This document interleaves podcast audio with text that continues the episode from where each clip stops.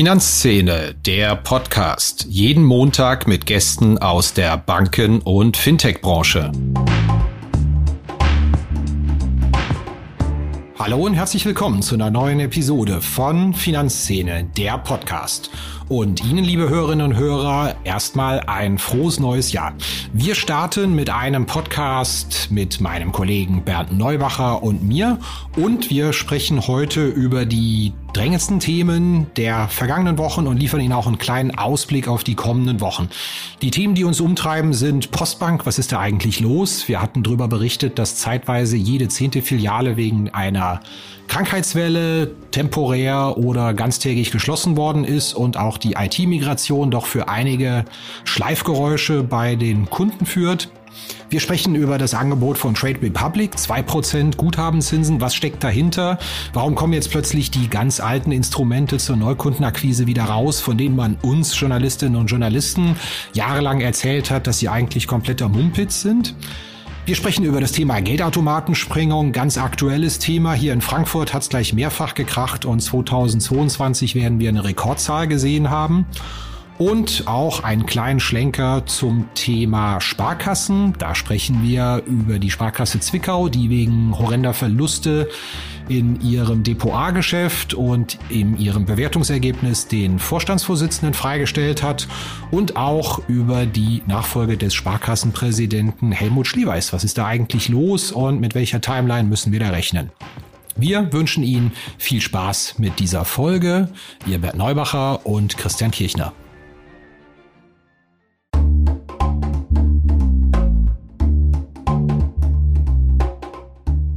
Inkasso ist ein großes Thema für Banken wie Fintechs. Und ein Digital-Inkasso für zukunftsorientierte Unternehmen in Europa, entwickelt für die höchste Recovery und beste Customer Experience, das bietet die Lösung von Per Finance. Über 550 europäische Enterprises vertrauen bereits auf die Lösungen von Per Finance. Der Per Finance Ansatz basiert auf KI und Verhaltensforschung. Ein selbstlernender Algorithmus typologisiert Menschen anhand von Daten, um die passende Kommunikations- und Bezahlstrategie auszuführen. Das Ziel, Kunden erfolgreich zur Zahlung sensibilisieren und die ideale Lösung für jeden Menschen finden, um die Forderung schnell zu begleichen. Zum Einsatz kommen dabei KI-Technologie basierend auf Reinforcement Learning und auch Natural Language Processing. Der Ansatz verhilft Finanzteams zu schnellerer und höherer Rückführung von außenstehenden Forderungen und bietet Verbrauchern ein nahtloses und faires Online-Bezahlerlebnis. Das Ganze in einem All-in-One-Ansatz für alle Länder. Ein Vertrag, eine Datenschnittstelle, ein Kundenportal und ein Ansprechpartner. Einfach mal schlau machen auf der Seite www.perfinance.com. Hallo Bernd, frohes neues Jahr. Hallo Christian, frohes Neues. Tatsächlich haben wir uns ja vor einigen Minuten das erste Mal gesehen. Ich hatte eine Woche Urlaub. Das heißt, wir müssen jetzt nicht faken, dass wir uns hier ein frohes neues Jahr wünschen. Wissen wir nicht, nein. Ja, neues Jahr, neue Themen, aber lasst uns zunächst mal einen kleinen Blick zurückwerfen. Ein großes Thema für uns war ja die Postbank in den vergangenen Wochen. Absolut. Äh, die ähm, hochinteressant, äh, die Recherche, die du da gemacht hast, dass da 50 Filialen einfach mal dicht gemacht werden. Was, was ist da eigentlich los? Ja, das war tatsächlich einer unserer größeren Recherchen noch kurz vor Weihnachten, aber das Thema ragt ja auch noch ins Hier und Jetzt, weil die Migration ja noch läuft auf die Deutsche Bank. Aber tatsächlich äh, ist mir einfach aufgefallen durch Besuche, man rennt ja immer mit offenen Augen durch die Gegend, dass doch die eine oder andere Postfiliale einerseits massiv überlastet war. Gut, das mag jetzt in der Vorweihnachtszeit noch üblich sein. Aber auch äh, ist mir aufgefallen, dass die sehr große Probleme häufig mit ihren Automaten hatten, dass Automaten nicht funktionierten oder einfach abgeschaltet waren. Und das war ein Thema, wo ich mit der Bank in den Dialog getreten bin aber wo es so sinngemäß hieß, also wir wissen nicht genau, wovon sie reden, eigentlich läuft alles. Und das war dann der Punkt, wo ich dann doch mal etwas tiefer in die Recherche eingestiegen bin, weil man sich ja durchaus fragt, ist das ein anekdotisches Thema? Äh, achtest du drauf? Und dann sieht man ja Dinge, die vielleicht gar kein genereller Trend sind. Aber tatsächlich bin ich dann auf sehr, sehr viele Artikel in, in, der Lokalpresse gestoßen, dass Filialen kurzfristig wegen Krankheit schließen. Und das war auch etwas, was ich im Alltag häufig durch Zettelaushang gesehen hatte. Und wie das nun mal so ist, da habe ich mich dann einfach mal, weil die Postbank da eigentlich einen ganz guten Service hat, auf seine, auf ihrer Internetseite mal eine Nacht hingesetzt und bin einfach mal die ähm, Filialen durchgegangen an einem bestimmten Tag und habe mir mal alle Postbank-Filialen angeschaut und dann tatsächlich festgestellt, dass zu dem Stichtag, ich glaube, das war ein Mittwoch, zwei Wochen vor Weihnachten, 57 Filialen ganz oder teilweise geschlossen waren ähm, wegen Krankheitsfällen. Und das ja ist ja doch mal erstaunlich, wenn man überlegt, dass rund jede zehnte Filiale äh, wegen Krankheitswelle zumacht. Das muss man sagen, klar, Grippewelle, ja. allgemeines Thema, aber ähm, Bankdienstleistung ist ja schon äh, relativ wichtig und für viele Kunden elementar. Wenn ich eine, eine Rechnung dringend bezahlen muss, darauf angewiesen bin, das vielleicht beleghaft zu machen oder äh, dringend einzahlen muss, um mein Konto auszugleichen. Ich meine, diese Fälle gibt es ja. Das ist jetzt nicht so wie ein Schuhgeschäft oder, oder sonst was, was mal eben wegen Krankheiten Tag spontan schließt. Das fand ich dann doch schon einen dicken Hund. Sehe ich das zu überkritisch? Wie siehst du das? Äh, du warst ja schon entsprechend geeicht, weil du letztes Jahr auch schon mal über diesen Mystery Shopping Index der Deutschen Bank berichtet hattest, wo rauskam, dass die Dienstleistungsqualität da dieser Umfrage zumindest äh, zufolge ziemlich ähm, verfiel und sich bei der Postbank verschlechtert hatte, bei der Deutschen Bank dagegen nicht. Äh, ich finde nicht, dass, dass es äh, zu kritisch ist, ist ja interessant, aber die äh, ähm, Postbank hat ja auch über den Jahreswechsel noch IT-Probleme, also die Kunden haben jetzt nicht unbedingt eine gute Zeit. Ähm, äh, gehabt. Äh, andererseits muss man fairerweise vielleicht auch die Frage stellen, wie sieht's denn woanders aus? Also ich kann mich erinnern, dass du letztens erzählt hast von der äh, Commerzbank Flagship-Filiale hier in Frankfurt Innenstadt mit einer Schlange wie vor einer Diskothek, ja, ja. Äh, samt dem dazugehörigen Türsteher in Anführungsstrichen, der den Leuten sagt, sie sollen sich in die Reihe stellen und am besten äh, lieber alles online erledigen. Ja. Da fragt man sich schon, äh, wie es um die Servicequalität allgemein bestellt ist. Ja, es gehört mittlerweile zum Stadtbild dazu, finde ich, Schlangen vor Filialen. Also wenn man mit offenen Augen durch Frankfurt Frankfurt geht, ist es tatsächlich, das muss man fairerweise sagen, das ist jetzt kein Postbank-spezifisches Problem, sondern das haben andere Banken auch. Meine Vermutung ist, da sollen doch sehr viele Kunden äh, mit dem Dampfhammer die Digitalisierung reingetrieben bekommen. Und äh, wenn man das mal beobachtet aus journalistischer Neugierde, ich stelle mich da auch gerne mal in die Schlange, ähm, dann rennen da auch Leute auf und ab, erkundigen sich nach dem Anliegen und beraten auch mittlerweile sehr aktiv, dass das Ganze auch online geht. Also ähm, ich glaube da manchmal, dass es immer heißt, äh, alles geht online und der Bedarf nach Filialen sinkt. Da frage ich mich manchmal auch, wackelt da der Schwanz mit dem Hund oder der Hund mit dem Schwanz? Sprich, macht man die Filialen dicht, um Leute auch dazu zu zwingen, mehr digital zu machen. Ich glaube, die Postbank ist da aber immer noch ein, ein gewisser, ja, also bei der Postbank hat man sich eigentlich fast schon dran gewöhnt an dieses Stadtbild von äh, langen Schlangen in den Filialen. Gut, das liegt natürlich auch an dieser Doppelnutzung mit den Postfilialen, aber generell finde ich, geben die da schon ein recht merkwürdiges Bild ab und habe ich schon lange den Überblick verloren, was die eigentlich mit dieser Marke vorhaben. Ich habe immer so ein bisschen den Verdacht, mit geringstem Aufwand äh, die Marke irgendwie fahren, noch nutzen, damit Geld verdienen. Aber das sieht doch recht merkwürdig an der Kundenfront aus, gebe ich zu, von Zeit zu Zeit. Und du hast die Migration angesprochen. Da wurde ja auch mal über den Jahreswechsel mal eben zwei, drei Tage das Online-Banking komplett geschlossen. Leute kamen auch nicht an ihr Geld dran.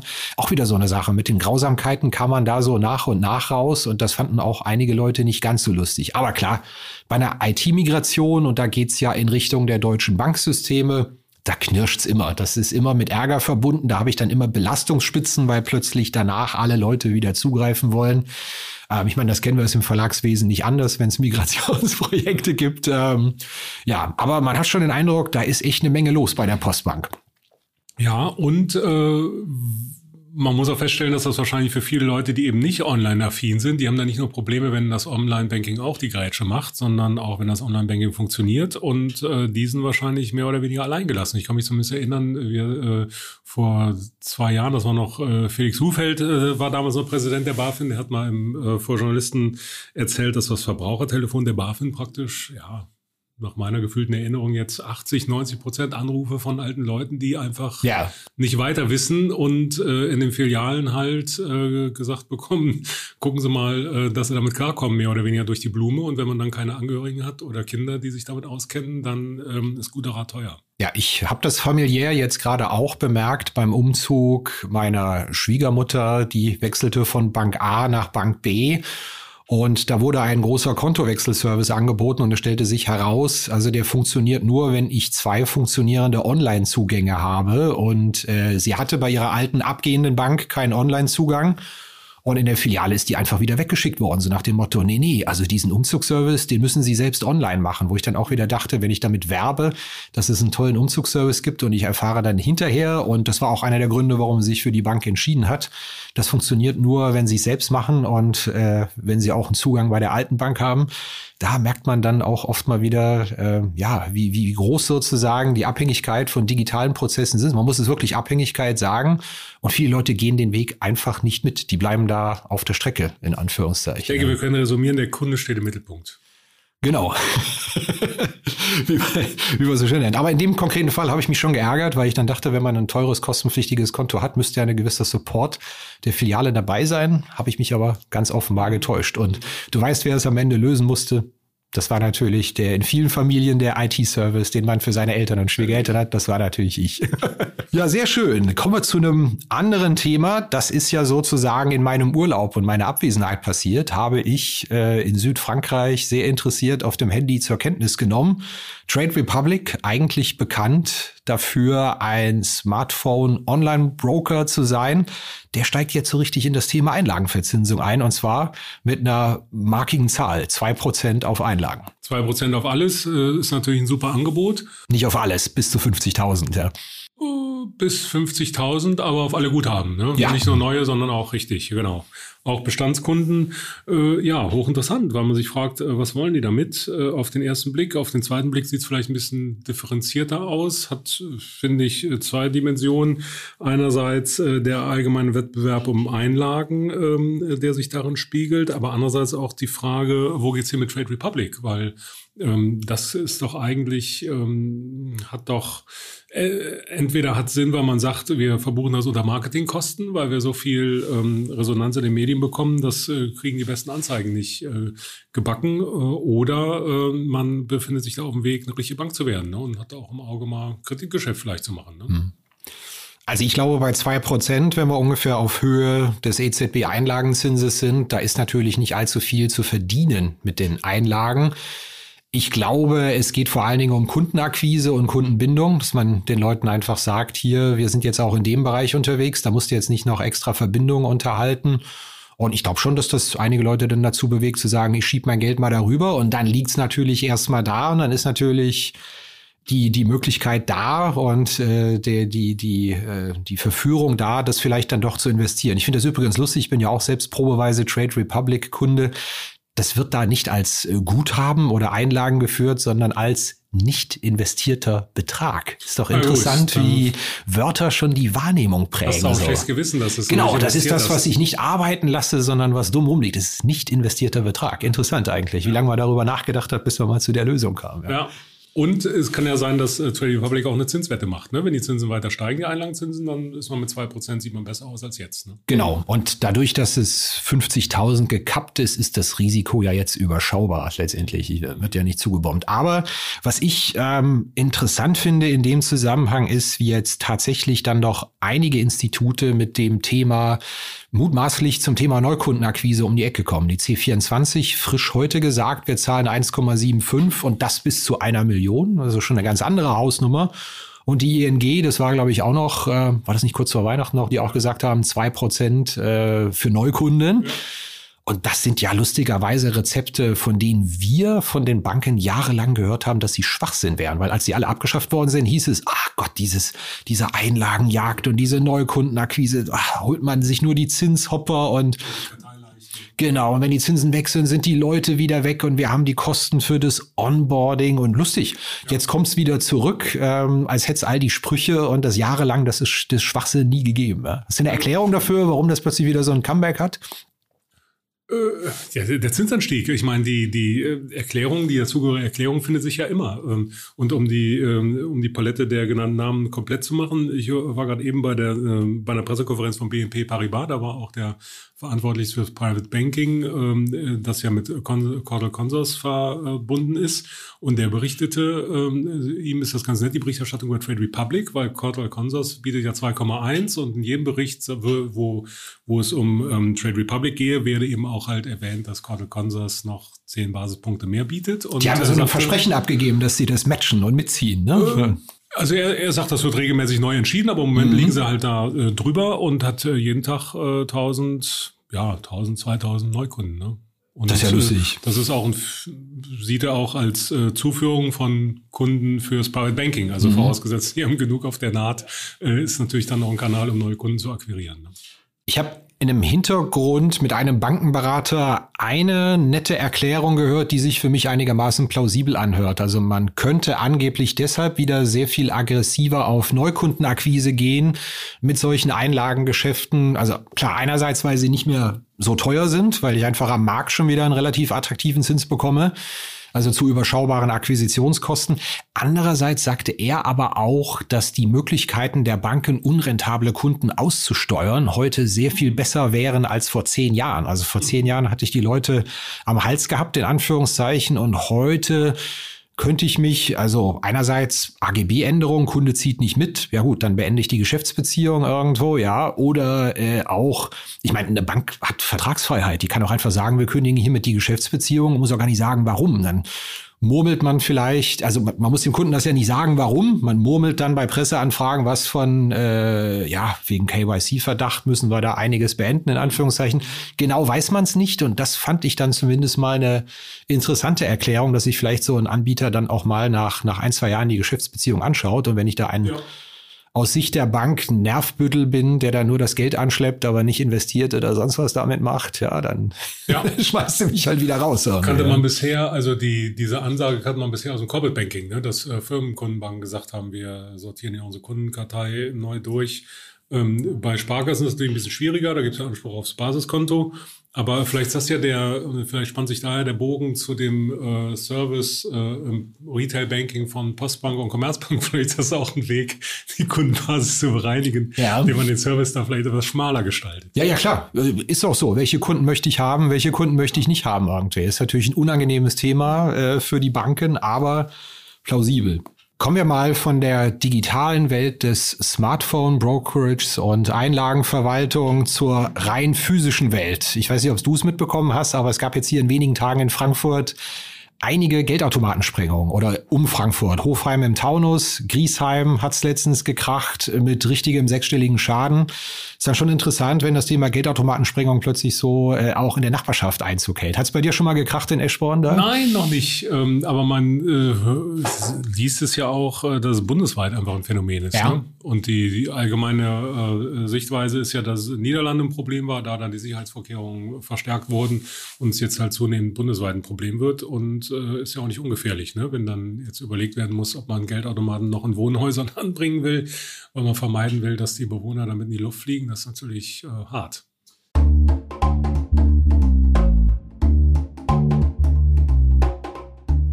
Ja, wenn es ein Thema gibt, das den Smalltalk dominiert, bei mir, wenn ich mit Vertretern der Banken- und Fintech-Szene spreche, dann ist es doch die Regulatorik. Was das alles kostet, das Personal, das man finden und binden muss, den Aufwand, den man damit hat.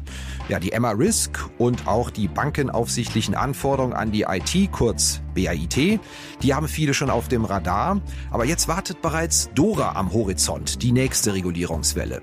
Da ist es höchste Zeit für eine zeitgemäße, digitale und automatisierte Unterstützung im Rahmen der Rezertifizierung der Sollkonzepte im Bereich des Zugriffs- und Zutrittsmanagements. Dafür gibt es Foconis Zack. Das Foconis Zack Funktionspaket Rezertifizierung erledigt automatisiert den Soll-Ist-Abgleich, den Antrags- und Genehmigungsprozess und verfügt darüber hinaus über hochspezialisierte Tiefenanalysen, die Berechtigungsrisiken in den IKS-relevanten Bereichen aufdecken. Foconis Zack, dieses Paket, das kommt von der Foconis AG. Das ist ein Unternehmen 2000 gegründet, Softwarehaus mit Fokus auf effiziente Automatisierung und Digitalisierung regulatorischer Anforderungen. Wenn Sie sich mal informieren wollen, schauen Sie mal vorbei unter foconis mit c.de slash Rezertifizierung.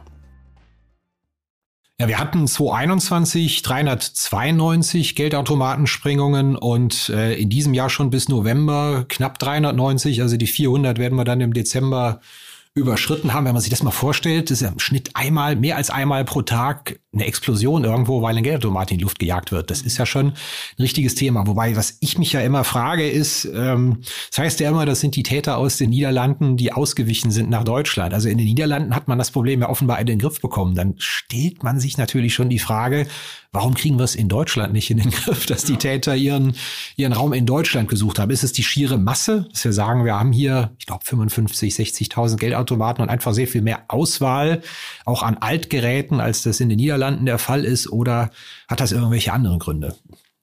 Ja, wäre vielleicht auch mal eine Recherche, was man da in Niederlande gemacht hat. Ich weiß es nicht, offen gestanden, äh, ja. wie man es hingekriegt hat, dass die Zahl da so abgenommen hat. Wir hatten ja mal groß drüber berichtet. Ich glaube, im 2021 war das. Wir hatten noch mal einen Podcast mit dem Sicherheitschef der Targo Bank dazu gemacht, äh, der sehr großen Spaß gemacht hat.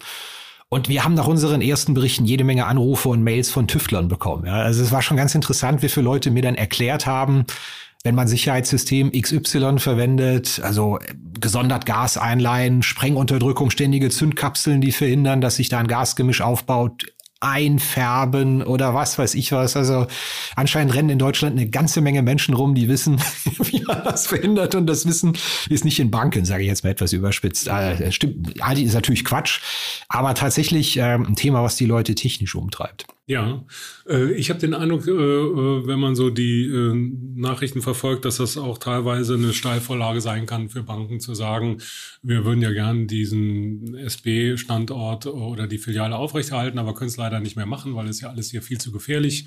Äh, wie siehst du das? Ich weiß, das ist jetzt ein ganz gefährlicher Verdacht und ich würde niemandem unterstellen wollen, dass man froh drum ist, dass irgendwelche Geldautomaten in die Luft gesprengt werden. Ich glaube aber, es ist unstrittig, ähm, und da muss ich auch immer wieder dran denken, als ich so über die eine oder andere Postbankstörung äh, recherchiert habe und nachgedacht habe.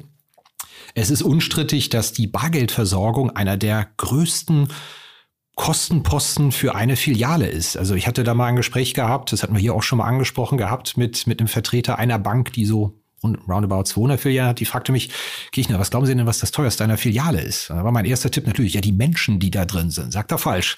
Das zweite Tipp war Miete, auch falsch. Er sagte, nein, das Bargeld, die Bargeldlogistik, die Automaten befüllen, Schalter vorhalten, das Ganze drum und dran. Und ich glaube, das erklärt ein Stück weit, warum äh, sehr viele von der kassenlosen Filiale träumen, wo man so einen Kram gar nicht mehr hat, also nur noch provisionsträchtiges Geschäft in der Beratung letztendlich macht. Und na, also wenn dann jetzt sozusagen mal der, der ein oder andere Automat gesprengt wird, dann beschleunigt das tatsächlich, glaube ich, die Entscheidung zu sagen, aus der Fläche ziehen wir uns dann doch äh, zurück oder stellen diese Dienstleistung einfach nicht mehr zur Verfügung. Viele gehen ja auch Kooperationen mittlerweile ein mit externen, neutralen Aufstellern und sagen, das machen wir auch nicht mehr selbst irgendwie. Also dieses ganze Thema Bargeldversorgung ist, wie es so schön heißt, Pain in the Butt für viele Banken finanziell. Und aber nochmal, wollen wir nicht unterstellen, dass die froh sind, dass ähm, ihnen ähm, die Geldautomaten gesprengt werden. Also da geht es häufig auch um Gebäuderisiken und Menschenrisiken. Aber das ist vielleicht die eine oder andere Entscheidung beschleunigt, sich von unliebsamen Kostenträgern zu entledigen. Ist nicht unverschämt, wenn ich glaube, dass da ein ja, Zusammenhang ist. Trägt ja. dazu bei, dass das Netz weiter ausdünnt und dann wird es auch irgendwann für die Bundesbank ein Problem, weil sie ja für die Bargeldversorgung zuständig ist. Ne? Und wenn dann Banken sich dann äh, großflächig daraus zurückziehen, ist natürlich die Frage, wie kommen die Leute an ihr Bargeld, beziehungsweise für die ähm, Instanzen, die es dann noch aufrechterhalten, wird es dann umso teurer. Ne? Aber haben wir doch letztens in dem Bundesbank-Monatsbericht gelesen, Bargeldversorgung in Deutschland funktioniert, Geldautomaten häufig in der Nähe. Was ich persönlich nicht ganz verstehe, ist, warum dieses Geldabheben im Laden zu kurz kommt in der ganzen Debatte. Ich meine, es gibt ja sehr viele Filialisten, wo ich Bargeld an der Kasse ziehen kann und das geht ja mittlerweile sogar ohne Einkauf. Ich weiß nicht, ob du das mal gemacht oder genutzt hast. Äh, ich kann es äh, über die App machen. Ich kann über, über die App Bargeld abheben. Ich kann es über mehrere Banken machen. Generiere ich einen schnellen QR-Code, dann springt die Kasse auf, pling und dann gibt's Bargeld. Und das ist bei mir tatsächlich die nähergelegene Bar Bargeldversorgung bei mir, wo ich wohne, in Frankfurt im Nordend, als der nächste Geldautomat. Ich nutze das gerne und intensiv. Und da frage ich mich manchmal, warum das nicht häufiger in der Breite genutzt wird, als es vielleicht ohnehin schon gemacht wird. Ja. ja. Und ein Supermarkt lässt sich auch schwerer sprengen als ein Geldautomat. wohl wahr, wohl wahr. Ja, sehr schön. Ich bin mal gespannt, ob das Thema uns erhalten bleibt. Es gibt ja immer den Verdacht, dass die Banken da ein wenig auch die Schutzinvestitionen scheuen, weil es ein Versicherungsfall ist. Ne? Und äh, wenn ich es an die Versicherung abwälzen kann, die Versicherung keinen Druck macht, die Dinge zu verbessern. Ja, ist aber ein schwieriges Feld. Wir wollen da jetzt Banken nichts unterstellen. Was ich gelernt habe, ist, dass es ein Riesenthema ist, je stärker ich Schutzmaßnahmen integriere und je stärker ich das schütze, desto höher äh, ist die Sprengwirkung, weil einfach die, die Leute, die das Ding sprengen, mit umso mehr Festsprengstoff arbeiten letztendlich. Die arbeiten nicht mehr mit Gasgemischen, sondern mit Festsprengstoff. Das heißt, je höher der physische Schutz ist, desto mehr Sprengung gibt es. Jetzt werden ja einige Filialen auch äh, abgeschlossen. Das heißt, ich komme gar nicht meine Geldautomaten nachts ran. Das führt in der Regel dazu, dass es dann zwei Sprengungen gibt. Erstmal die Eingangstür und dann den Geldautomat. Musst du mal darauf achten. Deswegen hörst du meistens von zwei Sprengungen, die in dem Zusammenhang passieren. Also ein Hase- und Igel-Spiel für die Leute, die es interessiert, bei uns im Podcast vergangenen Sommer, ja, vorvergangenen Sommer war es schon, gibt es eine Podcast-Folge, die wir mal monothematisch zum Thema Geldautomatensprengung mit einem gemacht haben, der sich damit auskennt von der Targo Bank. Ja, naheliegenderweise die Sprengung hier in Frankfurt, die waren, wie ich nachgeschaut habe, allesamt im Sparkassensektor. Wenn ich stark in der Fläche bin, bin ich natürlich auch überdurchschnittlich Opfer. Ähm, schwierige Überleitung, aber Stichwort Verluste und Sparkasse. Da gab es ja auch eine ganz schöne Hammergeschichte, dass in der Sparkasse Zwickau der Chef freigestellt worden ist, wegen Verlusten im Wertpapierportfolio. Auch eine Geschichte, die in meinem Urlaub lief, die ich natürlich fleißig bei uns selbst nachgelesen habe, aber die du unseren Hörerinnen und Hörern noch mal kurz nahebringen musst. Ja, also ähm, der ähm, Chef der Sparkasse Zwickau ist äh, beurlaubt worden. Äh, Felix Angermann heißt er, weil ähm, ähm, mit der Begründung übermäßiger Anlagen im ähm, Eigenanlagendepot die jetzt äh, zum dritten Mal in Folge zu einem Verlust in der gewöhnlichen Geschäftstätigkeit geführt haben. Das ist natürlich interessant, weil ähm, man erstmal so erfährt, was die Sparkassen so machen mit ihrem Eigenanlagendepot. In Ostdeutschland ist ja eher ähm, kreditschwach das Geschäft, Einlagen stark. Da muss man ja sich überlegen, was man das mit den Einlagen Geld, macht. Ne? Genau. Und ähm, zum Zweiten ist natürlich die ähm, Frage interessant wegen der ganzen Verwerfung, die wir im letzten Jahr hatten am Markt. Äh, fragt man sich natürlich, wenn jetzt in, in Sparkasse, in, in, bei der Sparkasse Zwickau der Chef gehen muss, äh, gibt es da vielleicht noch weitere Sparkassen, die es treffen wird. Und äh, damit gewinnt natürlich die anstehende Ergebnissaison auch, äh, verspricht da auch einiges an Spannung, weil wir hatten ja auch schon äh, darüber geschrieben, dass da ähm, äh, Wertpapierverlust vor allem bei festverzinslichen Wertpapieren im Depot A aufgelaufen sind, die man dann naja, muss man halt ähm, guten Mutes haben oder auch das, äh, das Rückgrat, die auszusitzen. Wenn man dann am Tief verkauft, ist schlecht, aber wenn man nicht verkauft, muss man es eben auch bei der verlustfreien Bewertung des Zinsbuches mit ähm, ähm, ausweisen und entsprechend Rückstellung bilden. Von daher wird es sicher interessant zu werden, wie die äh, Ergebnissaison bei Sparkassen ausfällt, aber auch bei Volksbanken, die ja laut Bundesbank eher noch ein bisschen heißeren Reifen fahren, was äh, mhm. Fristentransformation angeht. Und äh, da fragt man sich auch, wie da die Wertpapierergebnisse aus, ausgefallen sind. Ja. Und ob die, ob die Institute das in der Bilanzsaison aufschlüsseln werden, äh, welche Risikovorsorge sie für ähm, das Kreditgeschäft bilden mussten und welche Risikovorsorge für ähm, Verluste aus Wertpapierinvestitionen. Ne? Also wenn es so läuft, wie es häufig läuft, dann glaube ich, dass zu den entsprechenden Bilanzpressekonferenzen ein paar leckere, aufgehübschte Zahlen präsentiert werden, man nicht in die Details geht, je nachdem, und dann erst mit dem Erscheinen des Geschäftsberichts sich das wahre Ausmaß der aufgelaufenen Verluste, die vielleicht durch die eine oder andere Reserveauflösung kaschiert wurde. Ja, sehr schön. Was glaubst du, werden noch die großen Themen der kommenden Wochen für uns werden? Also ja, Ende Januar kommt die Deutsche Bank, aber vorher steht natürlich Mitte Januar die ähm, ähm, Zusammenkunft der ähm, die Verbandsvorsteherkonferenz im Sparkassenlager an. Das ist äh, vielleicht ein etwas trockener Name für eine Zusammenkunft, die diesmal aber etwas Spannung verspricht, weil ja die Kunde geht, dass äh, da womöglich schon eine Vorentscheidung über den künftigen, ähm, über, ähm, über den ähm, Nachfolger oder die Nachfolgerin von Sparkassenpräsident Helmut Schleweis fallen wird. Und damit gewinnt die Sache natürlich ein bisschen an Brisanz. Ich finde ja diese Personalspekulation immer wahnsinnig schwierig. Der erste Spin ist immer falsch, der erste Name, der genannt wird, ja. der ist auch falsch und man kann eigentlich nur verlieren in dem Zusammenhang. Ja, und die Kandidaten haben ja auch, auch das Problem, müssen haben ja auch die müssen ja äh, den richtigen Zeitpunkt abpassen, an dem sie aus den Kulissen treten. Ne? Wenn sie zu früh, wenn sie zu früh raustreten, dann Freiner, werden sie Freiner Horst Schlemmer, ich kandidiere ja. genau. Und äh, zu spät darf man auch nicht kommen. Und äh, ja, ähm, Sparkassen ist man ja auch, äh, gibt es ja auch schon mal die eine oder andere Überraschung, sind ja nicht mal die ganz geraden Wege, die da zu Entscheidungen führen. Von daher ist das auch vermintes Gelände, da über ähm, Favoriten oder Kandidaten zu spekulieren. Das ist so, ja. Was ein Geschachere letztendlich, ja. Aber gut, gut bezahlter Posten, politisch einflussreich. Ja, ja also gut, gut bezahlt, wahrscheinlich äh, siebenstellig ungefähr, äh, aber ähm, vielleicht auch nicht ähm, unbedingt verfügungssteuerpflichtig, weil der Sparkassensektor ist ein traditionell äh, sehr dezentraler Laden und man kann sich auch positiv wenden und sagen, das ist ja sehr transparent, wenn man da zugucken kann, wie die sich äh, streiten. Also es muss ja auch nicht, äh, muss ja nicht negativ sein, wenn es da Debatten gibt, die man damit verfolgen kann. Und es spielen natürlich äh, die verschiedensten Interessen mit rein, von Sparkassen, kleinen Sparkassen, große Sparkassen, Landesbanken, Kommunalvertreter sind auch noch dabei. Und ähm, ja, es gibt auch offensichtlich keinen geborenen äh, Nachfolger oder keine geborene Nachfolgerin für Herrn Schleweis äh, weil die Kandidaten sind entweder ähm, äh, noch nicht lang genug im Amt nach dem Geschmack mancher Leute oder vielleicht schon etwas älter oder wollen vielleicht auch nicht. Und ähm, ja, Frau Buchholz hat, äh, äh, hat offenbar Interesse, ist aber offensichtlich auch nicht überall wohl gelitten. Von daher muss man einfach mal gucken, was rauskommt. Was meinst du, was, was Thema wird jetzt in den nächsten Wochen? Ja, was heißt nächste Wochen? Äh, lass mich ein bisschen erweitern auf die nächsten Monate. Du weißt, ich habe mich bisschen in das Thema Maestro aus reingefräst und da müssen sich dann doch einige Banken jetzt wirklich mal endgültig positionieren, wie es weitergeht. Ähm, ich kann mich in dem ganzen Zusammenhang nur wundern. Also das Maestro aus, also die Möglichkeit, die Girocards äh, auch im Ausland einzusetzen, das Ausland einzusetzen über, über eine Co-Badge-Lösung.